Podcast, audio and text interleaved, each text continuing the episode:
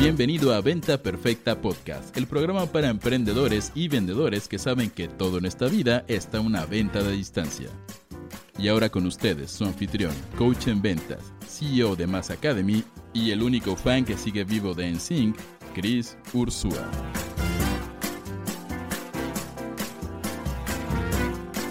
Señores, ¿cómo están? Bienvenidos a Venta Perfecta Podcast en su episodio 3.747.8932.pi.1416.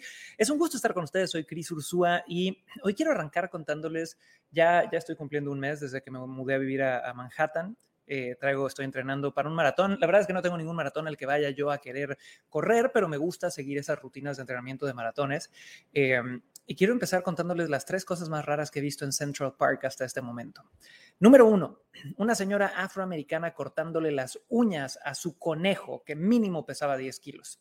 Y así como si fuera cualquier cosa. Número dos, un cabrón paseando un lobo. Y le pregunté si era un lobo, porque no era un husky. Y me dijo, no, le probamos el ADN y no era un lobo, y no le creo ni madre, esa madre era un lobo. Y número tres, vimos un águila americana en Central Park, lo cual no, no sé si sea muy normal, era gigantesca y se ve que andaba cazando ardilla, ardillas, y bueno, obviamente ves las típicas ardillas, patos y demás, pero Quería arrancar eso a la mañana. ¿Cómo van, señores? Salúdenme por favor en los chats. Mi querida gente de Clubhouse, Felipe, Rogelio, Tere, bienvenidos. Si gustan subir, nada más sabes en la manito y pónganse mute y ahorita convivimos. Toda mi gente que está en Instagram, Kevin Almada, mi querido Marcos, psicóloga Carolina Rondón, Pedro, Silvia Carrillos, Elías, salúdenme en los chats. José Grajeda, Alicia, todos salúdenme, salúdenme, salúdenme, salúdenme en los chats. Y como siempre les agradecemos una pequeña bomba al algoritmo de Facebook, Instagram, YouTube o la red social donde estés. Si estás en LinkedIn, un like, un corazoncito por persona carajo, señores, no saben cuánto, esa es mi comida diaria. Si esto te ha dado un tip, te ha motivado en algo, te ha dado una estrategia, si en los últimos seis años de publicar a diario te has llevado algo bueno, regálame un like, un corazoncito, una bomba de corazoncitos en Instagram, lo que sea, porque este pinche algoritmo cada día es más rudo. El algoritmo de las redes sociales cada vez enseña más el pleito, los memes de piolín y demás, que las cosas que de verdad podrían agregarnos valor. Así que, señores, el día de hoy tenemos un tema interesante y el título de este podcast se llama El miedo se apropia de todo. Hoy venía corriendo, me aventé cinco kilómetros trotando y escuchando un audiolibro, eh, un libro de Vishen Lakiani, eh, que es un mentor eh, muy querido, que es el, el, nuevo, lo sacó hace creo que un año ya, que se llama From the Buddha to the Vedas o algo así, se los recomiendo. Y de repente me cayó el 20 de cómo los seres humanos somos en casi nuestra totalidad esclavos del miedo. Y mi único episodio, perdón, mi único objetivo en este episodio es poder hacer que tú, Mirella, tú, Laura, tú, Nelson, tú, NDA, tú, Ricardo Gutiérrez, tú, Edmundo, tú, Elia, te des cuenta de que eres un esclavo de tus miedos. Porque si no te das cuenta de que eres un esclavo de tus miedos, estamos jodidos y jodidos de por vida. ¿va? Primero tenemos que hacer conciencia para luego poder decidir qué carajos vamos a hacer alrededor de eso. ¿Va? Pero si vivimos dormidos al hecho de que somos esclavizados, manipulados constantemente y controlados, a veces por fuerzas mayores a lo que podemos percibir por nuestros miedos, nunca vamos a poder hacer nada ni en respecto a generar dinero ni en respecto a ser más felices. Entonces, vamos a empezar con lo primero, que es entender qué es el miedo. Si yo me voy a la definición más básica, o sea, de Wikipedia de qué es el miedo, es una sensación de angustia provocada por la presencia de un peligro real o imaginario. Y la realidad es que el miedo no es ni bueno ni malo. El miedo en realidad es un muy buen consejero, pero no quieres que sea el que te esclaviza, ¿no? El miedo hace que no hagas estupideces, el miedo hace que tu especie genéticamente sobreviva, ¿va? El miedo tiene, tiene su lugar, tiene que estar ahí. Pero ahora, ya que entendemos la definición, vamos a la siguiente parte, que es por qué tú Safari Marketing, tú Sebas, tú Jacqueline, tú Anaí, tú Tere, tú Felipe, tú Signira, tú Cochis, tú J. Lourdes y yo, en muchas áreas de mi vida, somos esclavos del miedo. Y la razón por la cual somos esclavos del miedo es porque, número uno, el miedo es sigiloso, señores. Uf, el miedo es escurridizo. El miedo es como el agua en el sentido de que si dejas la menor ranura por abajo de la puerta, entra y te inunda. Y número dos, segunda razón por la cual muchos de nosotros somos esclavos de nuestros miedos es porque vivimos en una sociedad donde después de cierta edad ya no es aceptable y da vergüenza hablar de tus miedos y admitir tus miedos. Al punto que vivimos en una sociedad donde tienes que pagar 100 dólares la hora a un terapeuta para que a base de terapia y procesos psicológicos profundos y putazos a una almohada y gritos, te haga darle la cara al miedo que llevas dentro. Entonces tú sumas estos dos puntos. Número uno, que el miedo es sigiloso. Y número dos, que vivimos en una sociedad que le da vergüenza hablar sobre el miedo y vivimos en una sociedad que nos ha condicionado a guardarnos todos estos miedos y a no aceptarlos. ¿Ok? El miedo te tiene esclavizado como no tienes idea. Y quiero poner sobre la mesa un par de ejemplos de cómo pasa esto los seres humanos convivimos con nuestros miedos, ¿va? Y la primera cosa que hacemos con ellos para no verlos a la cara es que desarrollamos narrativas, excusas, historias para justificar o para esconder esos miedos. Entonces aquí les van tres ejemplos de excusas, narrativas o historias que te garantizo que muchísimos de ustedes han dicho. ¿Quién ha oído a alguien decir, la economía está difícil? ¿Quién ha oído a alguien decir, la economía está difícil? Muchas veces como para explicar por qué no están haciendo dinero, para explicar por qué eh, les está yendo mal financieramente, para justificarse ante su grupo de amigos y familia eh, de por qué pues no tienes dinero y si yo estoy jodido es que todos estamos jodidos, ¿no? ¿No será que la economía está difícil? Es una puta mentira que usamos para justificar el no exponernos a la verdad, que es no he sido lo suficientemente ágil e inteligente para crear mi propia economía, para poder ahorrar, para poder ponerme las pilas, para poder hacer las cosas que tengo que hacer.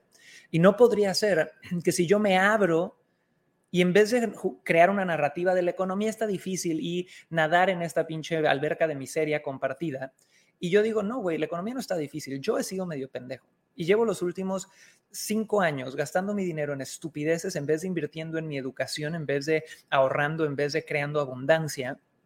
¿No podría ser que si yo adopto esta otra narrativa, me prepare mejor? ¿Pueda cambiar mi vida? Y de nuevo, no desde un lugar trágico de drama y de acepta la realidad dura, es desde un lugar de optimismo. Ver al, ver al miedo a la cara y decir, güey, es que no es que la economía está jodida, es que yo no he sido alguien que ha sido precavido, ¿no? Es ser optimista, porque si yo veo esos retos, yo los puedo cambiar. Entonces, ese es la primera, primer ejemplo, ¿ok?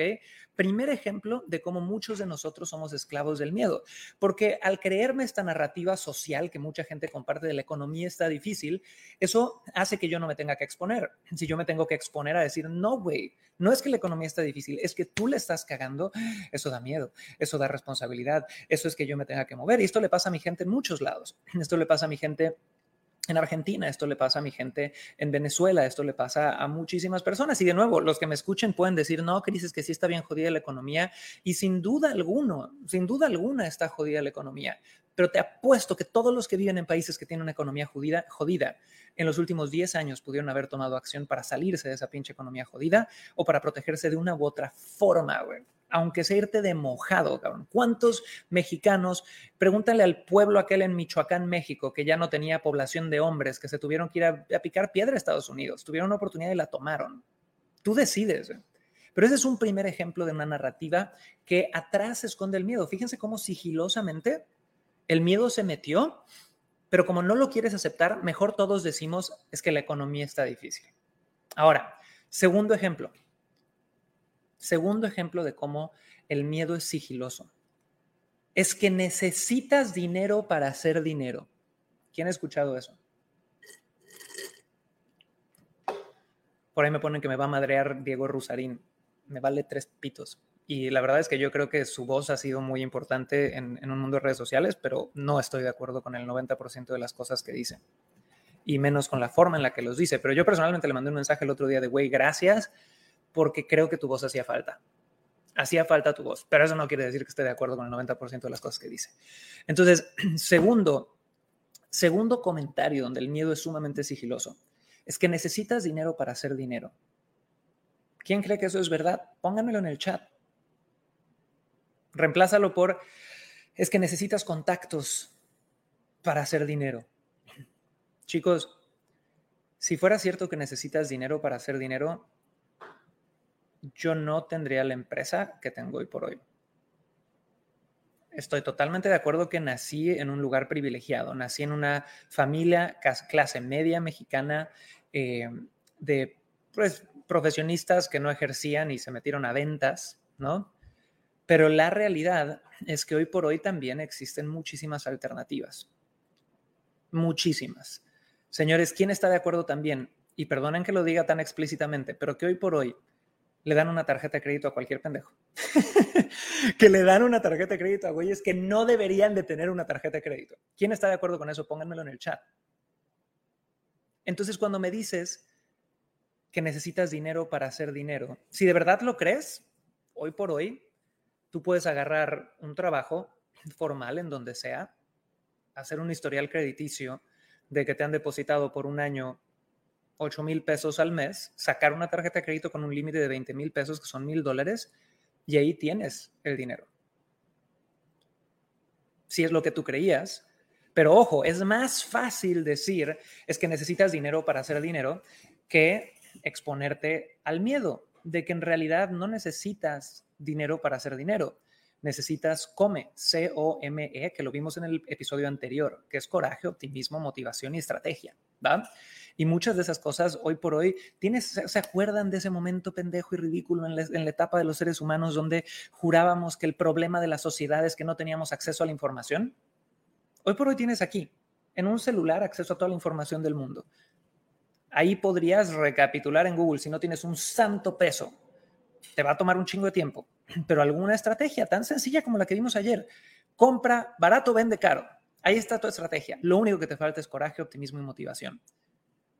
Pero eso requiere afrontar miedos. Eso requiere afrontar un chingo de miedos, ¿ok? Entonces es más cómodo decir es que necesitas dinero para hacer dinero. Mejor di que estás cagado de miedo. Sé honesto contigo y cambia la narrativa. Chicos, ¿cómo vamos hasta ahorita? ¿Le estamos agregando valor, sí o no? Mi gente de Clubhouse andan muy calladitos, Tere, Felipe, Cami, Dominica. Si gustan subir, nada más alcen la manita y pónganse mute. Y todos los demás, chicos, regálenme un like, un corazoncito, un comentario. Díganme qué desayunaron. Yo me estoy tomando, ¿sabían? Tengo un gran, un gran problema viviendo en Estados Unidos. No sé pedir leche deslactosada en las cafeterías. Les digo, lactose free milk. Y me dicen almendra y le digo, no, güey.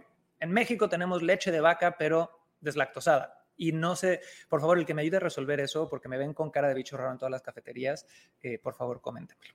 Pero bueno, chicos, para los que vienen llegando, estamos hablando de que el miedo se apropia de todo. Y el podcast de hoy tiene una conclusión enorme. Lo que te voy a revelar al final es algo que a mí me ha costado seis años poder despertar esta realidad y es lo que quiero quedarte ahí. Cuando empezamos el episodio te dije que mi objetivo es hoy probarte que eres esclavo de tus miedos y que finges demencia para no verlo. Hablamos de la definición del miedo, que es la sensación de angustia provocada por la presencia de un peligro real o imaginario y luego estamos contestando la pregunta de por qué tú, Rubí, Mónica, Mirella, Cochi, Susana, Shaggy, eh, Cindy, Maru, Nash, Dominica, por qué todos ustedes, igual que yo en muchas áreas de mi vida, somos esclavos del puto miedo y fingimos demencia para no verlo. Porque mi único objetivo es que despiertes a eso, que voltees a ver y digas, estoy cagado de miedo aquí. Y estoy adoptando narrativas para justificar ese miedo y no hacer nada al respecto porque después de eso ya tú vas a decidir si haces algo al respecto, pero si sigues viviendo en esa narrativa y mintiéndote, no vas a poder hacer nada, ¿ok? Y estaba dando ejemplos sobre las narrativas que adoptamos, ¿no? El miedo nos tiene esclavizados en muchos sentidos de nuestra vida por dos razones, porque es sigiloso, es escurridizo, es como el agua, se te mete por cualquier pinche grieta que puedas encontrar. Y segundo, nos tiene esclavizados porque no hablamos de él, porque el que habla de miedos es alguien que débil, es alguien que, eh, puta, no es aceptado, ¿no? Entonces prefiero hablar de memes y pendejadas con mis amigos a expresar mis miedos y buscar apoyo. Y le tengo que pagar a un terapeuta irme a encerrar tres horas a gritarle una pinche almohada porque ya no venimos entrenados a poder procesar nuestros miedos. ¿va?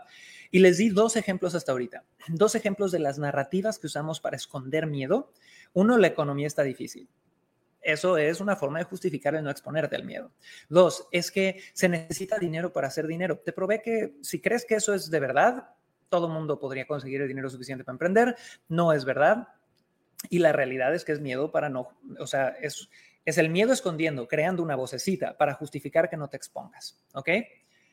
Otra muy típica, ah, bueno, les voy a dar la tercera, pero antes quiero comerciales rápido, chicos. Eh, si eres un empresario que está buscando escalar este 2022 de los 100 mil dólares al millón de dólares en facturación anual, si eres un empresario que está buscando en el 2022 escalar de un millón de dólares a 10 millones de dólares en venta anuales, estoy preparando este jueves a las 7 pm un workshop gratuito de tres horas seguido el viernes por otra sesión de una hora de preguntas y respuestas a las 12 pm horario Ciudad de México, es decir, jueves a las 7, viernes a las 12. No va a haber repetición, donde lo único que voy a presentar es una estrategia que a nosotros en Mass Academy nos ha permitido tener facturaciones de más de un millón de dólares en 24 horas. Disclaimer, es facturación, que mucha gente no entiende esto. Facturación quiere decir todo lo que está en caja más todo lo que está en planes de pago. Pero normalmente hemos tenido más de un 60% de esto en caja, ¿ok? Porque de repente hay gente que se avienta unas pinches más y no, 10 millones de dólares en, o el primer lanzamiento de un millón de dólares y tenían 80 mil dólares en caja y 920 mil en planes de pago que nunca van a caer. Ya sabes, si ese fuera el pinche caso, yo lancé una membresía hace cinco años y con todos los que compraron que van a pagar hasta el 2700 según mis fantasías guajiras, yo ya soy billonario, ¿no? Entonces siempre hay que ser súper claro con eso. Pero si tú eres alguien que está en ese nivel de facturación o simplemente alguien que tiene un hambre encabronada, que ya no es cuestión de opción, que el 2022 sea el mejor puto año de tu vida, y quieres saber cuál es esta estrategia y aparte entender una oportunidad de acompañarme a mí durante el 2022 en un plan que tengo donde voy a hacer más dinero en el 2022 y voy a ayudar a más gente y voy a ser más rico, a más gente cercana a mí, que en todos los putos años que llevo de vida solamente en un año. Ese es mi plan. Mándame un mensaje por Instagram, ¿ok? Y me buscas como arroba Cris Ursúa y me dices, Cris, quiero ir al workshop me pones, Chris, quiero ir al workshop, es este jueves, eh, no va a haber repetición, si estás escuchando esto en un futuro ya fue, pero es solamente por Instagram, Chris, quiero ir al workshop y platicamos un poquito y veo si es algo que te pudiera servir, ¿va? Ahora, para todos los demás que de repente mucha gente me dijo, Chris, qué culero que no me quieres invitar a esto, no lo hago por mala onda, es por eh, no abrumarte, ¿va? Entonces, si tú quieres vender más y quieres venir a un workshop, tengo otra opción para ti. Y esto es, ve a crisursua.com diagonal regalo. Y el lunes y el martes de la semana que viene, a las 11 a.m., vamos a hacer una clase gratuita donde te voy a dar un detrás de escenas de cómo yo planeo las estrategias comerciales del último trimestre del año, que es octubre, noviembre y diciembre de 2021. Y vas a poder ver este detrás de escenas y entender cómo planeo qué estrategia comercial cada mes, con qué presupuestos, a qué metas, cómo delegamos, cómo ejecutamos eh, en una empresa que es una empresa tradicional, un café de especialidad, que es una de mis empresas, Café 4AM. Si estás en la ciudad de Mérida, ve a visitarlo.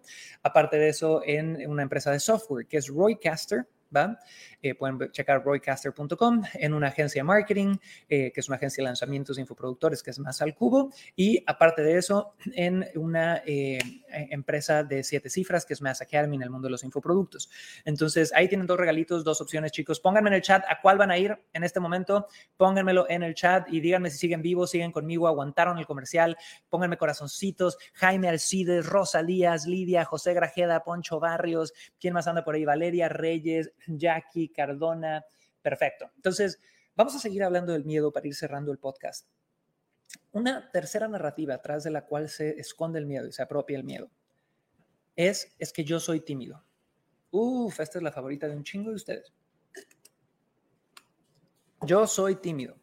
Como si hubiera una parte en el ADN del ser humano, el eslabón 3 de tu cadena, que dice timidez. ¿Cómo, nos gusta creer burradas para justificar nuestros miedos? Y de nuevo, muchas de estas creencias se programaron en nosotros de pequeños. Y no quiero invalidar tu emoción. Si tú dices, ¡Ah! me siento súper ofendido porque yo he sido súper tímido y que Chris me diga que es una burrada mi creencia, me está doliendo. Qué bueno que te está doliendo, güey. Porque te hace falta quizá escuchar esto, ¿no? Esas creencias pueden ser muy reales para el que las vive, pero no quiere decir que sean reales a nivel ciencia, a nivel biología, a nivel lo, lo que de verdad tienes el potencial de crear. Y al final tú decides qué decides creer, que eres tímido por lo que te pasó, por cómo naciste, por lo que viviste, o que nada más es un tema que necesitas trabajar y tener los huevos y aplicar come, C-O-M-E, para salir de eso. ¿Ok? Entonces, señores, ahí ya vimos tres narrativas donde normalmente se esconde el miedo y las utilizamos para justificarnos. Y de nuevo, eh, me ponen por ahí que gacho nos estás dando con todo. Me estoy dando a mí también con todo, dude. Yo lo que comparto viene mucho de mis reflexiones personales. Si alguien se ofende, una, me vale madres y dos, pues qué mal, porque mi única intención es servirte y, y de nuevo servir de conciencia para todos, ¿va? Ahora, Y de nuevo, disclaimer para todos los mamones que atacan a gente en Internet, no soy poseedor de la verdad absoluta, hablo desde mi experiencia personal, eh, cuestiono absolutamente todo lo que te digo, no soy ningún pinche gurú, no sigas gente a ciegas, bla, bla, bla, bla, bla, ¿ok? Yo asumo que ya somos seres humanos racionales y pensantes y que todo eso está, está dicho, ¿va? Ahora, aquí viene la gran conclusión de todo lo que te acabo de decir. Yo llevo los últimos seis años enseñándole a la gente a vender más a través de Internet. Y el gran diferenciador que siento que yo traje al mercado hispano sobre la mesa hace seis años, que ha traído a más de 1.6 millones de personas a nuestros entrenamientos, que ha hecho que más de ya casi 50 mil estudiantes inviertan con nosotros desde 97 dólares hasta 100 mil dólares casi. ¿Ok? El gran diferenciador que siento que yo he traído sobre la mesa es que le hemos enseñado a la gente a vender con servicio. He compartido el mensaje porque de verdad lo he sentido en mi alma desde el día uno, que vender es la expresión de amor más grande que existe. Porque si yo tengo un producto bueno, un servicio bueno, y yo hago el ejercicio personal de decir, al carajo, voy a superar mis pinches traumas de que soy tímido, mis miedos de que soy esto, y voy a encontrar el coraje y el optimismo para salir a vender productos que sé que pueden ayudar a la gente. Y mi producto y mi servicio ayuda a Melanie, que le mando saludos, a Cintia, a Brian, a Cochis, a Paz. Qué chingón, qué, qué profesión más noble, ¿no? Siempre y cuando tengas un producto o servicio bueno, ¿no? Si puede ser sostenible, ecológico, consciente con el medio ambiente, mejor aún. Pero aquí viene algo que me he dado cuenta que me da un puto coraje enorme. Me da mucho coraje ver emprendedores que les está costando pagar la renta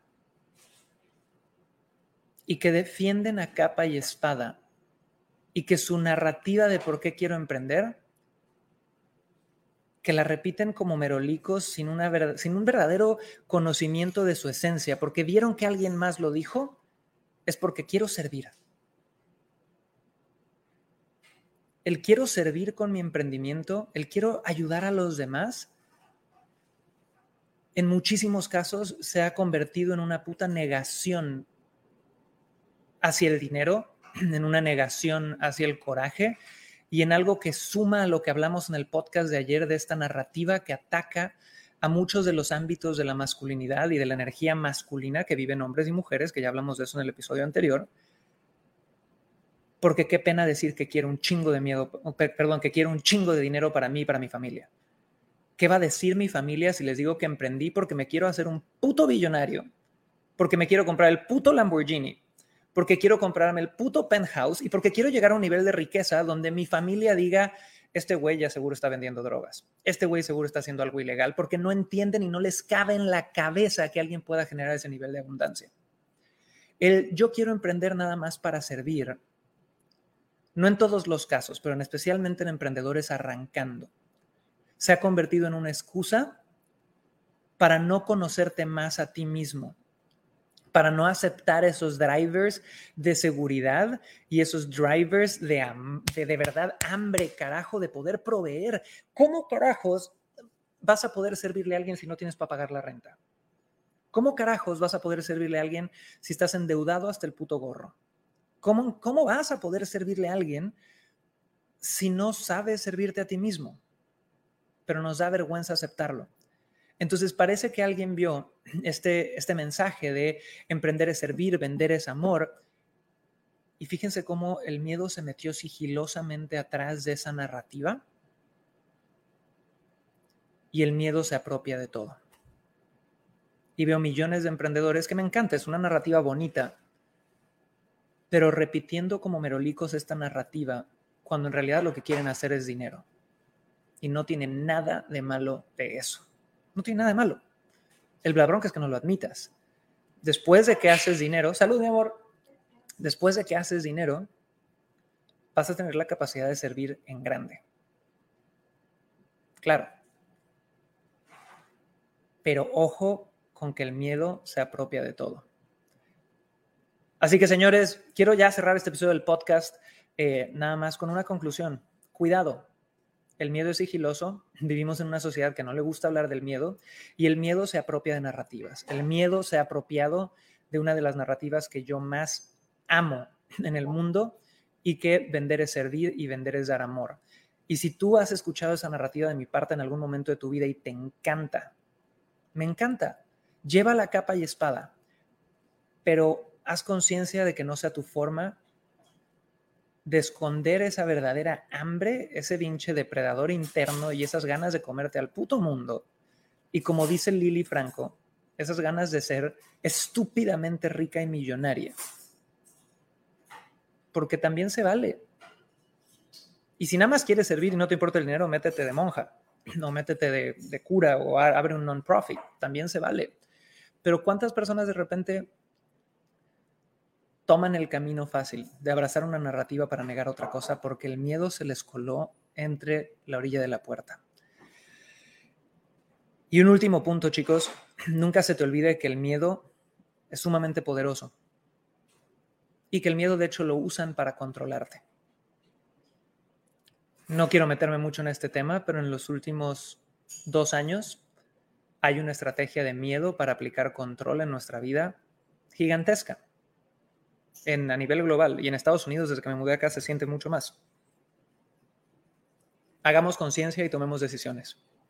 Señores, si estás empezando, ve a crisursua.com diagonal regalo, inscríbete para el masterclass lunes y martes de la semana que viene, eh, el detrás de escenas de cómo planear la estrategia trimestral del último cuarto del año. Y si eres alguien avanzado que tiene un hambre enorme de comerse el mundo y quieres descubrir cómo hemos podido hacer ya dos veces días de siete cifras dentro de la empresa, mándame un DM y dime, quiero saber del workshop, ¿vale? Los amo, señores, pásenla bonito y nos vemos en el próximo episodio de Venta Perfecta Podcast. Chao, chao, chicos. Bye.